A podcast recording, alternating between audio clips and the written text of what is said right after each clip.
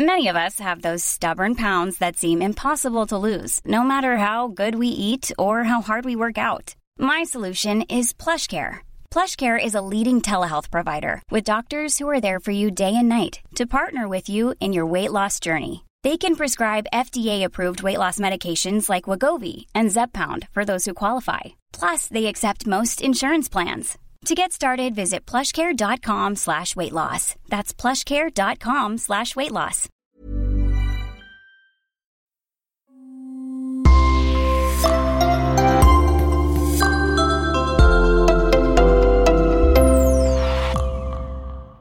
Bonjour et bienvenue à tous. Quand on voit un clown généralement avec son nez rouge, ses grimaces et ses chaussures démesurées, on a juste envie de rire. Pourtant, certaines personnes ne trouvent pas les clowns très drôles. Bien au contraire, ils ont même une peur bleue. Ces gens sont atteints de la coulrophobie. Et leur pire cauchemar serait de se retrouver enfermé avec un clown quelque part. On peut logiquement se poser la question sur l'origine d'une telle phobie, mais si vous connaissez Gripsou, vous pourriez aisément la comprendre.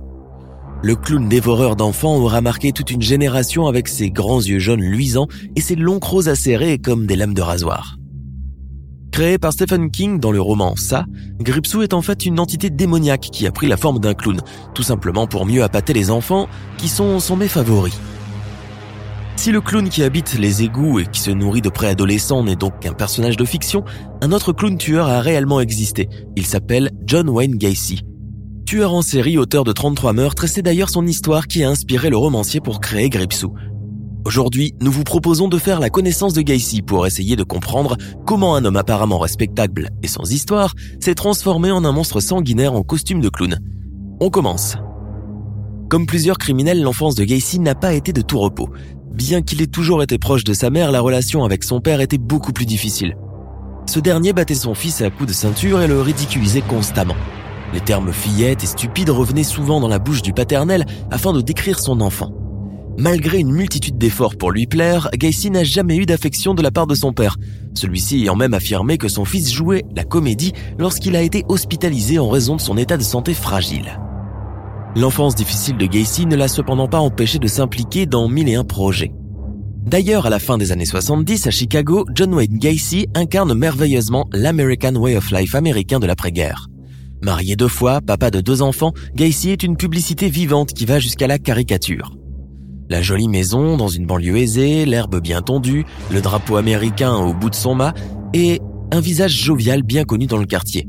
Beau parleur et charmeur malgré un physique passe-partout, John a la réputation d'avoir le cœur sur la main.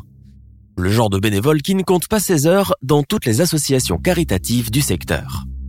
C'est bien simple, cet homme va jusqu'à amuser les enfants malades des hôpitaux en leur rendant visite pendant leur convalescence, déguisés en clown. En plus d'une reluisante carrière d'homme d'affaires, Gacy s'implique aussi en politique au point où il sera photographié avec la première dame de l'époque, Rosaline Carter. Mais si tout semble bien aller dans la vie de John, on ne peut pas en dire autant de la ville où il habite.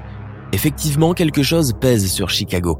Depuis des années et des années, des jeunes gens disparaissent sans laisser de traces, et aucun de ces garçons de 15 à 20 ans ne refait jamais surface.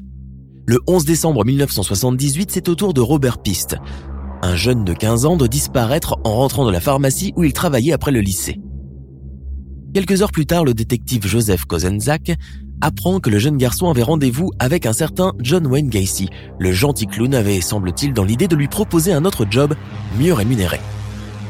En vérifiant par pure routine le casier judiciaire de Gacy, le policier tombe de l'armoire.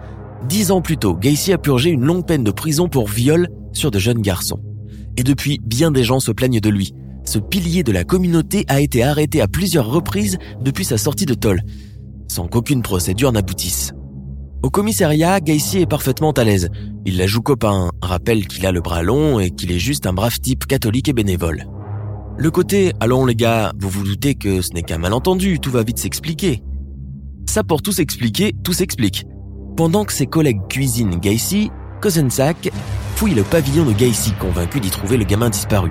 La maison est très propre, très ordonnée. Au mur, quelques tableaux peints par Gacy lui-même. Tous montrent un même sujet, des clowns. Il y a autre chose, ceci dit des menottes, de faux badges de policiers, des couvertures tachées par des souillures couleur rouge, du Valium, du chloroforme, des cordes et surtout des vêtements beaucoup trop petits pour être ceux du grassouillé John Gacy. Mais aucune trace du jeune garçon. Le temps de faire analyser les éléments découverts, les policiers sont obligés de libérer Gacy, placé sous haute surveillance. Le gentil clown débonnaire joue la carte du calme. Il pose des guirlandes de Noël comme d'habitude, aide ses voisins à déneiger leurs allées et paye un déjeuner au restaurant aux enquêteurs qui le surveillent. Au cours du repas, il leur lance, fanfaron, vous savez, les clowns s'en tirent toujours. Lassés, les policiers finissent par arrêter Gacy le 21 décembre pour vente de marijuana. Et en profitent pour fouiller la baraque de fond en comble. Sous pression, Gacy s'effondre enfin et avoue avoir enterré un ancien amant sous le sol de son garage, jurant sur ses grands dieux qu'il s'agissait de légitime défense. Dans le vide sanitaire, les policiers vont trouver un peu plus que ça. Après avoir pompé une mare d'eau infecte, les enquêteurs trouveront 26 corps dans la fosse septique, soigneusement positionnés pour occuper l'espace de façon optimale, comme dans Tetris. Trois autres enterrés dans le jardin, et quatre encore abandonnés près d'une rivière voisine, dont celui de Robert Piste. 33 victimes en tout que Gacy admet avoir ôté la vie sous l'emprise d'un double maléfique, Bad Jack. La presse s'empare rapidement du sujet et le monde apprend alors avec effroi l'existence de Pogo, le clown tueur. Lors de son procès, qui fut bien entendu très médiatisé, Gacy tenta de plaider la folie, mais sans grand succès au vu des nombreuses condamnations à mort qui lui sont tombées sur la tête.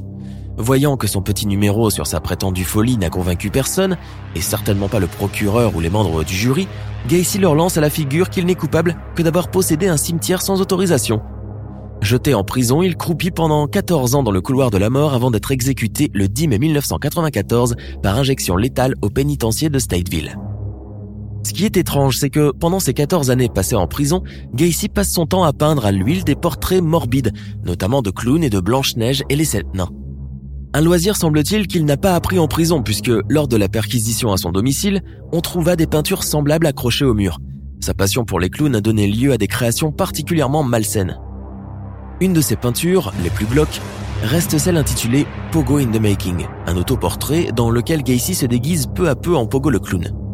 Un autre de ses affreux dessins le montre déguisé en Pogo et tenant des ballons dans la main. Ce dessin est tiré en fait d'une photo réelle qu'un ami lui avait prise lors de ses tournées des hôpitaux.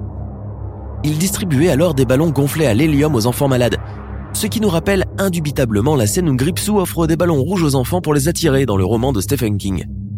Gacy fit même exposer ses peintures dans des galeries d'art avant-gardistes et eut recours à un agent artistique qui exploita pour lui ses soi-disant œuvres d'art.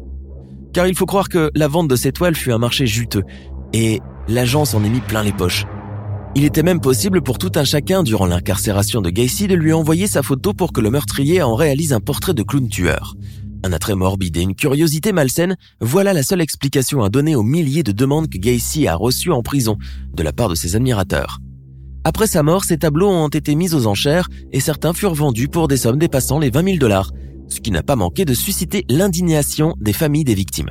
Toutefois, l'acheteur fit brûler les tableaux à titre symbolique pour que le mal qu'a provoqué Gacy en ce bas monde périsse par le feu.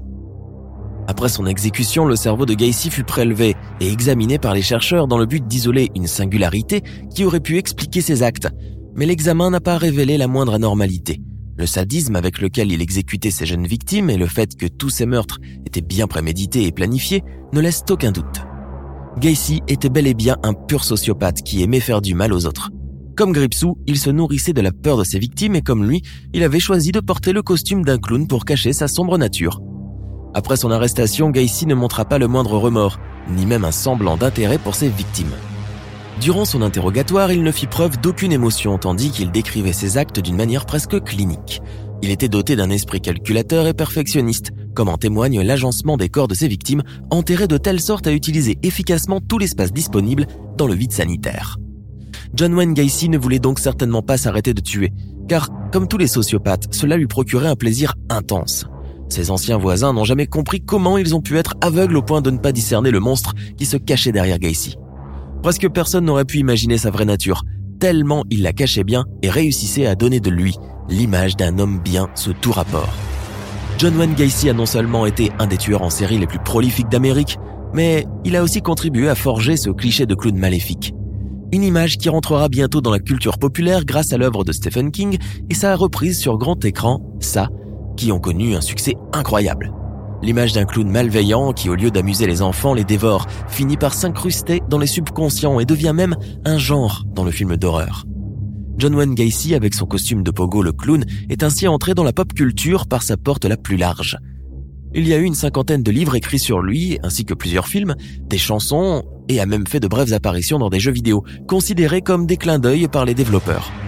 Le clown tueur n'est donc pas prêt de disparaître dans les limbes de l'oubli et continuera certainement à habiter les cauchemars de toute une génération. On a pu voir aujourd'hui comment un tueur en série psychopathe a créé un mythe, celui du clown tueur. Son costume bariolé et son maquillage douteux, ainsi que ses crimes horribles, ont fait de Pogo le clown le précurseur de la figure du clown monstrueux qui sera par la suite surexploité par Hollywood. On peut dire aussi que le gripsou effrayant du roman de Stephen King n'est rien finalement comparé au monstre qu'a été Gacy. Contrairement à Gripsou, qui n'existe que dans les pages du livre ou dans les salles obscures, Pogo le clown, lui, aura réellement sévi. Et 33 pauvres garçons n'auront malheureusement pas pu être sauvés de ses griffes. Alors, que pensez-vous de l'histoire de John Wayne Gacy, le plus célèbre des clowns tueurs?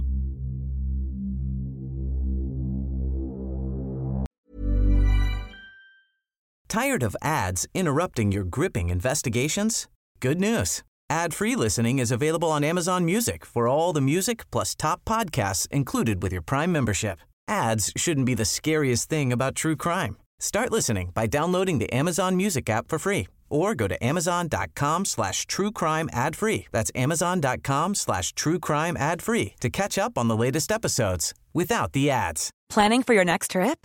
Elevate your travel style with Quince. Quince has all the jet setting essentials you'll want for your next getaway, like European linen, premium luggage options, buttery soft Italian leather bags, and so much more. And is all priced at 50 to 80% less than similar brands.